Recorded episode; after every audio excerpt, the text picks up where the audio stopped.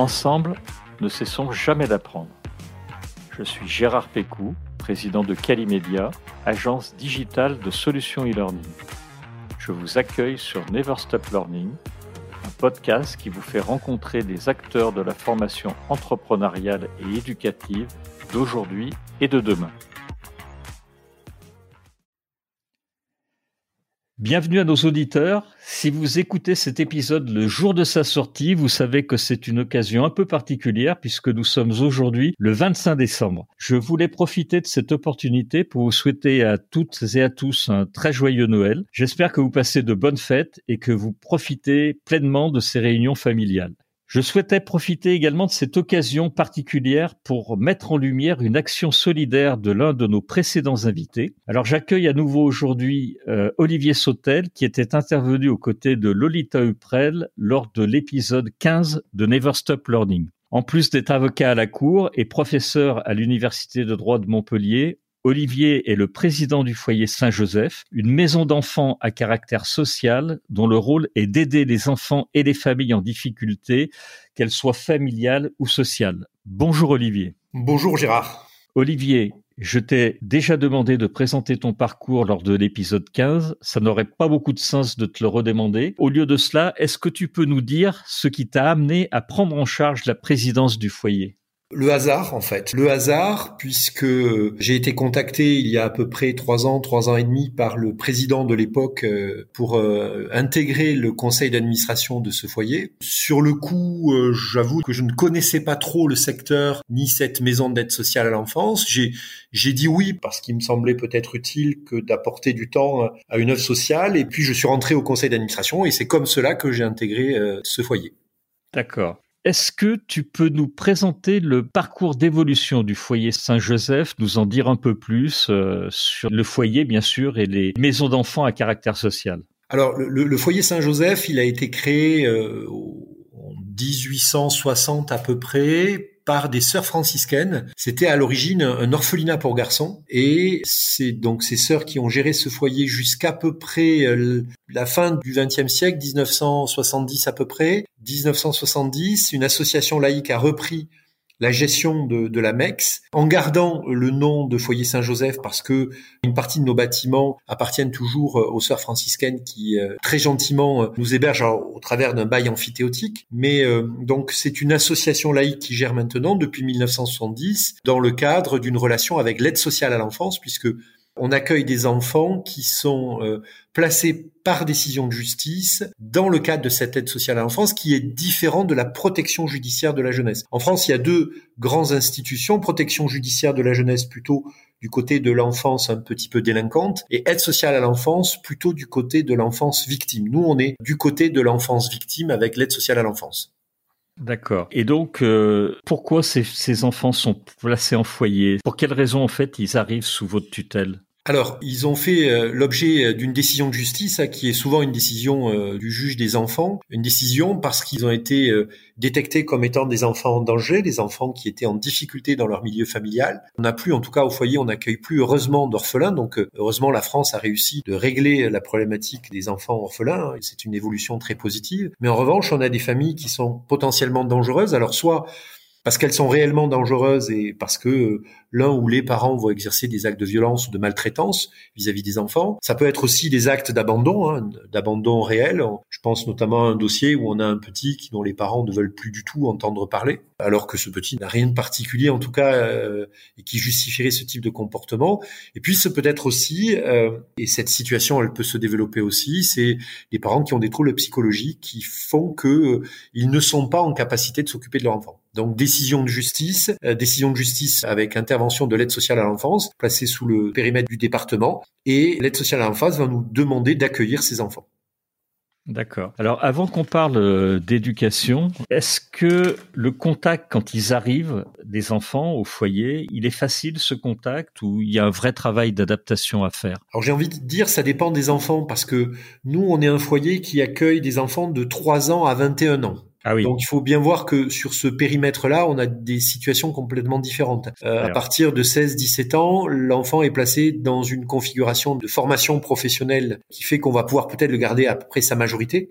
Donc là, on est dans une configuration très particulière. Puis, euh, si on vient sur les plus petits âges, 3 ans, 4 ans, 5 ans, j'ai envie de dire ça va dépendre de la situation qui a nourri le placement. Ils ont tous, à mon sens, euh, un point euh, d'identité, c'est le fait que ils préféreraient, quelle que soit la situation, quasiment tout le temps, préférer être chez leurs parents plutôt que chez nous. Oui, bien sûr. Malheureusement, même s'ils sont mieux chez nous que au domicile familial, tous ces enfants sont en situation de détresse quand ils sont passés chez nous.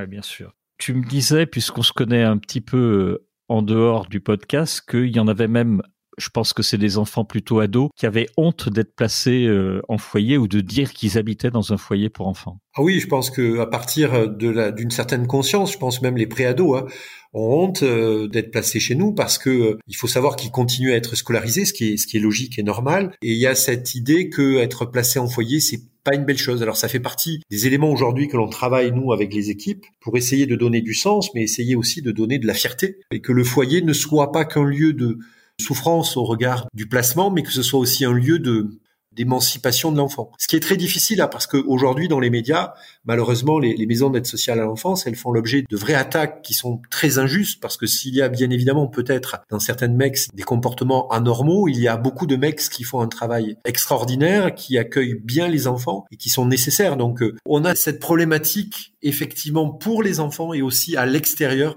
pour le public. Alors, je vais rappeler juste ce que c'est que les MEX. On en a parlé, mais on l'a pas défini. L'acronyme, les MEX, c'est des maisons d'enfants à caractère social, dont nous parlons dans ce podcast. Alors justement, tu as bien introduit le sujet sur l'éducation. Comment est-ce que vous agissez concrètement dans l'éducation de ces enfants? Qu'est-ce que les MEX font pour eux? Alors, ça va dépendre du placement de l'enfant. C'est-à-dire que nous, on a plusieurs services. On a un service, par exemple, d'internat. Dans ce service d'internat, où on va regrouper notamment des enfants euh, qui vont être en bas âge, à partir de 3 ans, comme je le disais, là, on va avoir des enfants qui vont être placés chez nous potentiellement 365 jours sur 365. Il faut savoir que d'ailleurs, il y a une vraie évolution dans les placements. Euh, il y a encore quelques années, les enfants, pendant les vacances, retournaient euh, au domicile euh, familial, ce qui n'est quasiment plus le cas. Là, pour les vacances de Noël, on va rester avec, sur une jauge de 40 et quelques internes, on va en avoir plus de la moitié qui vont rester dans l'établissement pour les vacances de Noël. Donc, ces enfants qui sont placés à l'internat, la prise en charge est totale. C'est-à-dire que bien évidemment on se substitue aux parents pour les amener à l'école, pour suivre le cursus scolaire et pour la vie de tous les jours. Donc vraiment là il y a une, intégration complète. Et après euh, dans d'autres services on a par exemple un service qui s'appelle Défi d'ado, qui euh, n'est pas forcément ouvert à l'internat, qui permet d'accueillir ce qu'on appelle euh,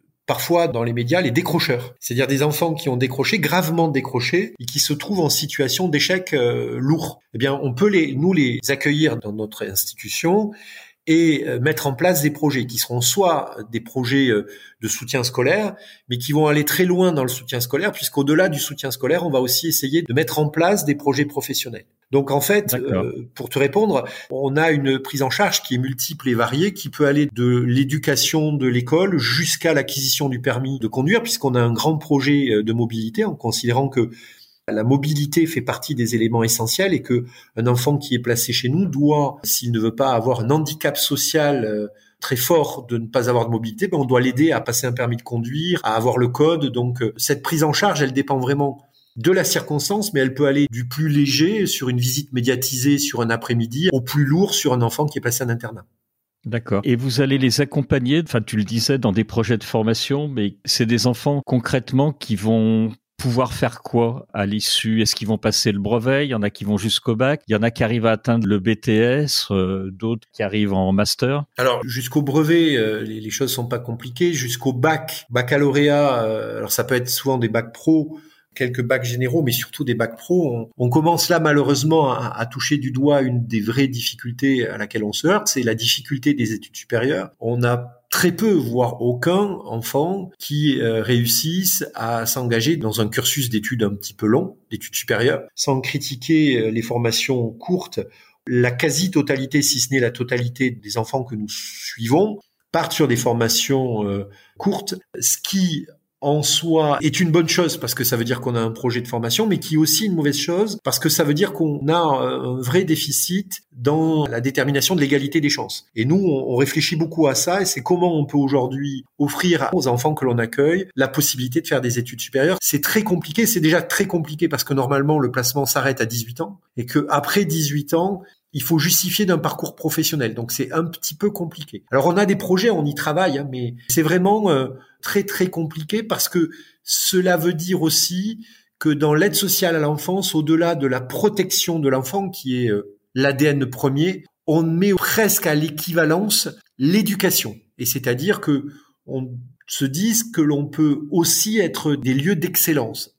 Et ça, c'est compliqué parce que les enfants qui sont placés chez nous, ils sont en vraie difficulté. Et faire un lieu d'excellence quand on a des enfants placés en, en grande difficulté, c'est très très compliqué en off, tu m'as dit que vous aviez des difficultés qu'on n'imagine même pas. C'est-à-dire, je crois que tu avais une ou deux personnes en BTS et que euh, pendant la période Covid, bah, le, foyer, il n'y avait pas de Wi-Fi. Or, les BTS se faisaient en visio. Et donc, euh, bah, pas de visio, euh, pas de cours, pas de BTS. C'est aussi simple que ça. Oui, parce que avec le Covid et l'apparition des cours en visioconférence, l'institution n'ayant pas anticipé cette problématique, les serveurs et les connexions Internet et les Wi-Fi étaient sécurisés et, logiquement sécurisés parce que nous avons quand même des données sensibles et les enfants qui sont placés là, on peut imaginer que certains euh, parents sont pas très heureux de ce placement, donc on est véritablement dans un domaine sensible. Et donc quand il a fallu basculer, est-ce que ces deux enfants effectivement qui suivaient des cours en BTS et un code Wi-Fi, ben on n'avait pas la possibilité de le faire. Alors on a réussi à régler la problématique, mais on a mis euh,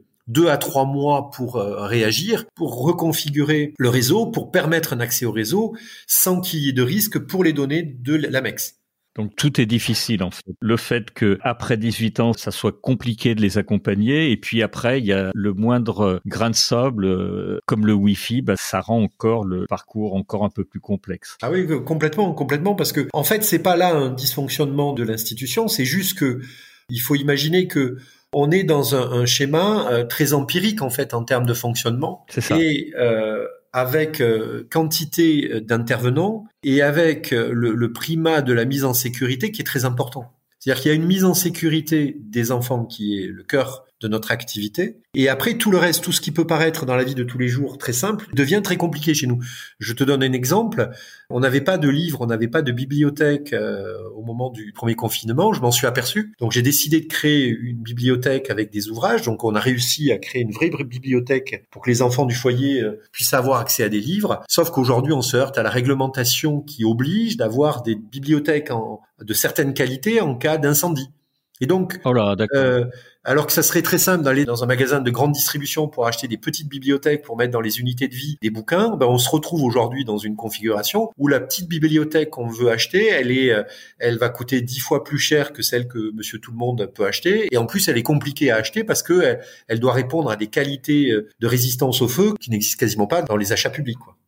Oui, je comprends bien. Et alors, j'ai une question qui me vient en t'écoutant, Olivier. Pourquoi ce sont des associations qui gèrent cela? Tu parlais euh, des orphelins au tout début du podcast. Pourquoi euh, il n'y a pas des systèmes d'excellence? Tu en as parlé aussi, comme les pupilles de la nation qui peuvent intervenir, parce que l'éducation de ces enfants, c'est super important. quoi. C'est comme ça qu'ils vont s'intégrer et rentrer euh, finalement dans les forces vives de la nation. Alors, c'est une très très bonne question, hein, parce que on comprend que historiquement, c'est euh, la religion qui s'est préoccupée des indigents, des pauvres, des orphelins. Et la religion a joué un rôle fondamental. Quand le système s'est laïcisé, l'État aurait pu prendre euh, la main. Cela n'a pas été le cas, en tout cas pas pour euh, l'aide sociale à l'enfance. Ça allait pour dans, dans, certains domaines, comme les pupilles de la nation. Et c'est quelque chose un petit peu compliqué parce qu'il faut savoir que notre financement, il est à 100% à l'origine du département, c'est-à-dire on est, on est subventionné à 100% par le département, mais on est associatif, c'est-à-dire que moi aujourd'hui, au travers de l'association, je suis employeur d'à peu près euh, euh, entre, ça dépend des périodes et ça dépend de l'évolution du nombre d'accueil des enfants, mais on est aux alentours de 60, 70 salariés parfois. Ah oui. Avec un chiffre d'affaires qui est relativement important. Et tout cela est porté par le secteur associatif, ce qui peut-être provoque un effet intéressant, mais qui porte aussi en germe une, une vraie difficulté, c'est que tout le personnel associatif, euh, bah, ce sont des bénévoles et, c'est compliqué de trouver des gens motivés qui euh, acceptent de passer du temps pour une cause. Et j'insiste sans être, et c'est pas péjoratif ce que je vais dire, mais sans être des l'abbé Pierre, c'est-à-dire que moi j'ai rien de l'abbé Pierre, euh, je suis pas un militant, je suis juste une personne qui à un moment donné s'est aperçu que il fallait peut-être faire quelque chose pour les enfants et que là j'avais la possibilité de le faire donc je le fais à ma, à ma propre échelle. Donc c'est un petit peu compliqué et le défi de l'excellence tu as raison de parler de l'excellence parce que c'est ça qui compte. Moi, l'objectif, c'est pas d'accueillir des enfants, c'est pas d'être une qu'une cantine et que euh, un lit, c'est aussi non pas de rétablir l'égalité, on n'y arrivera pas, mais de tout faire pour qu'ils aient à un moment donné des opportunités. En tous les cas, euh, bravo pour ce que tu fais parce que, comme je le disais dans ce podcast, je te connais un peu et faire ça en plus de ton métier d'avocat et également à côté de professeur de droit, tu y passes énormément de temps et bravo vraiment pour cela. Comment est-ce que tu perçois l'avenir pour le foyer? Qu'est-ce que tu aimerais faire euh, de plus ou tout de suite? Alors on a plein de plein de projets. Hein. Moi déjà que tu le disais tout à l'heure, moi j'aimerais que les enfants du foyer ils soient fiers d'être au foyer. C'est un point à atteindre le fait que l'institution ne soit plus subie comme un lieu de contrainte, mais comme un lieu de bienveillance et d'excellence, et donc que les enfants soient, euh, je vais pas aller dire heureux, mais qu'ils puissent être en capacité de grandir chez nous sans avoir une accentuation de la situation liée au placement. Ensuite, on a plein de défis. On a le défi déjà de résister à, à l'écoulement du temps, c'est-à-dire que on est sur des budgets qui sont des budgets du département. On a toujours l'espoir que le département nous permette de fonctionner sur l'accueil des enfants que l'on a, d'essayer de pérenniser cette activité, parce qu'on est aussi employeur, pérenniser nos emplois, que nos salariés puissent être rassurés dans leur mission, et que les enfants, je reviens sur les enfants, puissent réellement avoir accès à l'éducation, à la culture, au sport. Ça me semble fondamental. Donc, euh, L'idée d'une pérennisation de l'institution me semble importante. Nous sommes aujourd'hui, en tout cas notre établissement, et je pense que c'est certainement le cas de beaucoup d'établissements, nous sommes en fait fragiles. Nous sommes fragiles parce que euh, parce que nous avons un seul financeur et que c'est effectivement les départements qui gèrent euh, la petite enfance et que donc qui nous permettent d'assurer nos missions. D'accord. Alors, tu disais que tu, avais envie que les enfants soient fiers d'être euh, au foyer, mais tu arrives quand même à les rendre fiers. Je crois que vous organisez, mais c'est qu'un exemple parmi tant d'autres, la journée des réussites, euh, où vous remettez des prix à une trentaine d'enfants, vous fêtez au sein de l'établissement un certain nombre de choses. Euh, la journée des réussites, c'est pour fêter le brevet, le, le bac pro, d'autres résultats. Ça fait partie des choses qui doivent les rendre fiers, tous ces enfants. Alors oui, oui, bien sûr, parce qu'on a comme ça des événements. Heureusement, on a des événements là, effectivement, il y a eu la journée des réussites. Après, il y a des choses très simples. La semaine dernière, on a des enfants qui sont allés sur un site dans lequel on, on accueille des enfants un petit peu plus grands et où il y a euh, des oliviers. Alors, il faut savoir d'ailleurs que le, le foyer Saint-Joseph, et c'est pas lien avec mon prénom, euh, le symbole du foyer, c'est un olivier. C'était prédestiné. Tout à fait. Ils ont passé l'après-midi avec l'équipe donc qui a été formée à l'entretien des arbres, etc. Et deux groupes d'enfants sont allés sur site. Alors, faut imaginer, c'est un cadre assez assez sympathique parce qu'on a 6000 mètres arborés euh, avec des jolies pelouses et des oliviers. Et ils sont allés ramasser des olives avec l'équipe qui travaille sur ce champ d'oliviers. Ils ont goûté avec et il y a quelque chose qui s'est créé sur cette petite activité. Alors, ils n'ont pas ramassé des tonnes d'olives. Hein. Je pense que s'ils en ont tous ramassé une dizaine, ça serait déjà pas mal. Mais derrière, on, va fabriquer l'huile d'olive du foyer. Donc, il y a comme ça des petits événements qui peuvent paraître anodins. Après, il y a des événements plus festifs. On a eu au printemps la fête du foyer où on a fait venir des euh, food trucks où on a pu, euh, les enfants ont pu manger des burgers. Alors, c'est pas du tout euh, peut-être à recommander, mais pour un enfant du foyer, avoir un food truck, pouvoir manger des pizzas, des burgers, des frites à l'extérieur dans un endroit sympa, ben, ça crée de l'événement. À Noël, là, on a réservé un, parc euh, pareil pour que les enfants puissent, dans le respect des gestes barrières et dans le respect de la protection Covid, passer un bon moment. Donc, on essaie de créer des événements. Donc, bien évidemment, euh, il y a cette volonté de créer des événements, mais ce qui est difficile, c'est que l'année, c'est 365 jours. Et un enfant qui est placé chez nous 365 jours, il y a des moments de joie, il y a des moments de tristesse, il y a vraiment des moments de vague à l'âme. Parce que même si on, met l'accent sur l'accueil, il faut savoir que chez nous, il n'y a pas de dortoir, il n'y a pas de réfectoire. Les enfants sont accueillis, les internes, ils sont accueillis en petite unité de vie. Il n'y a jamais plus de huit enfants dans la même unité de vie. Ça va entre 6 et 8. Parfois, ça descend à 4. Pour les plus petits, en ce moment, ils étaient 4. Donc, quatre enfants pour une équipe pédagogique avec euh, une chambre individuelle, une petite cuisine, une petite salle. C'est-à-dire que on ne veut pas que l'accueil se fasse à grande échelle et que ça soit euh, déshumanisé. Donc on fait tout pour remettre du lien et du familial, même si on n'est pas dans le familial. D'accord. En fait, il y a plein de choses euh, qu'on peut faire pour vous aider. Je vais faire euh, à ce moment du podcast un appel aux dons. Je vais vous mettre euh, dans la description de l'épisode un lien qui vous permettra de faire des dons parce que je crois que tu parlais de mobilité pour éviter ce que tu as appelé le handicap social, pour t'aider dans ton projet mobilité. Bah, ces dons vont pouvoir permettre à des enfants de passer le code, ça coûte cher, de passer le permis, ça coûte encore plus cher, d'acheter des scooters ou des voitures sans permis parce que quand on n'est pas véhiculé, bah, il n'y a pas d'emploi. Et quelquefois, c'est un vrai problème pour ces enfants. Il y a quelque chose aussi dans le domaine de la santé. Tu m'avais parlé d'un poste d'infirmier. Vous n'avez pas les moyens aujourd'hui d'avoir un infirmier ou une infirmière à plein temps, je crois. Et puis, il y a des choses euh, plus fun pour les enfants. Je crois que tu as un gros projet également de City Park. Ça aussi, ça coûte de l'argent. Et tout ça, c'est important pour les enfants.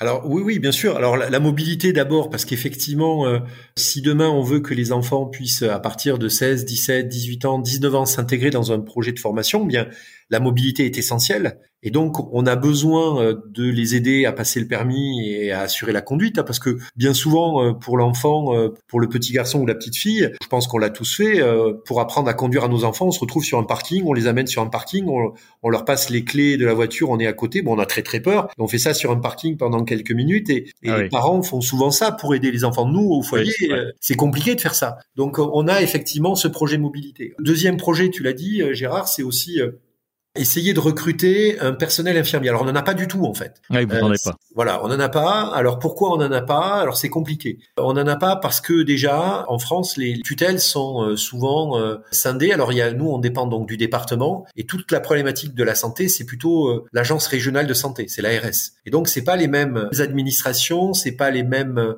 objectifs. Le département c'est accueillir et protéger. C'est pas forcément soigner. L'ARS ça sera soigner. Donc on essaye de, convaincre aujourd'hui, d'établir un projet pour essayer de convaincre euh, et le département et l'ARS de s'asseoir autour d'une table pour qu'on puisse avoir un poste d'infirmier, ce qui me semble fondamental. Certaines MEX, certaines maisons d'aide sociale à l'enfance ont réussi à, avoir soit des médecins, soit des infirmiers euh, comme salariés. Nous, on n'a pas pu l'avoir. On paye un petit peu notre histoire parce que à l'origine, on avait des infirmières entre guillemets, c'était les sœurs qui s'occupaient des enfants. Eh oui, bien sûr. Et quand euh, les sœurs ont laissé la main à l'association, ben on a perdu ces, ces, postes-là. Donc euh, ça me semble essentiel aujourd'hui qu'on ait euh, un infirmier ou une infirmière sur site pour gérer la bobologie, pour gérer un petit peu le stress du matin, pour gérer tous ces éléments-là que peut-être du côté éducatif on ne va pas diagnostiquer. Et puis le troisième projet euh, qui est effectivement très ambitieux, on a l'envie, dans le cadre d'un projet sportif, de mettre en place un city park sur le site du foyer. Alors un city park, c'est euh, une sorte de terrain multisport dans lequel on peut faire du basketball, du handball, euh,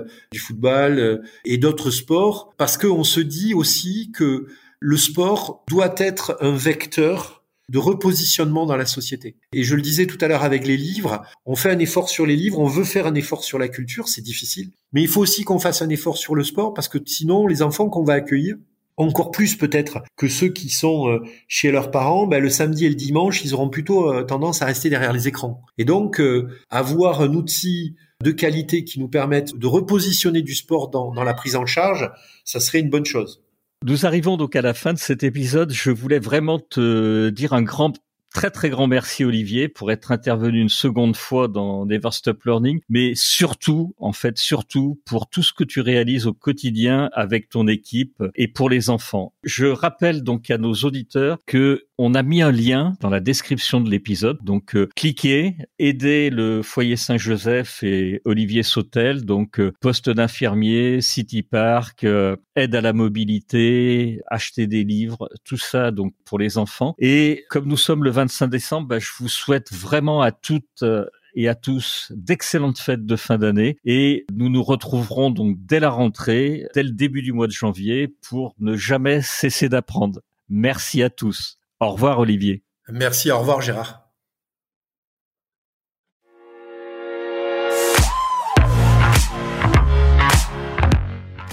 Vous êtes arrivé à la fin de cet épisode. Je vous remercie pour votre écoute attentive.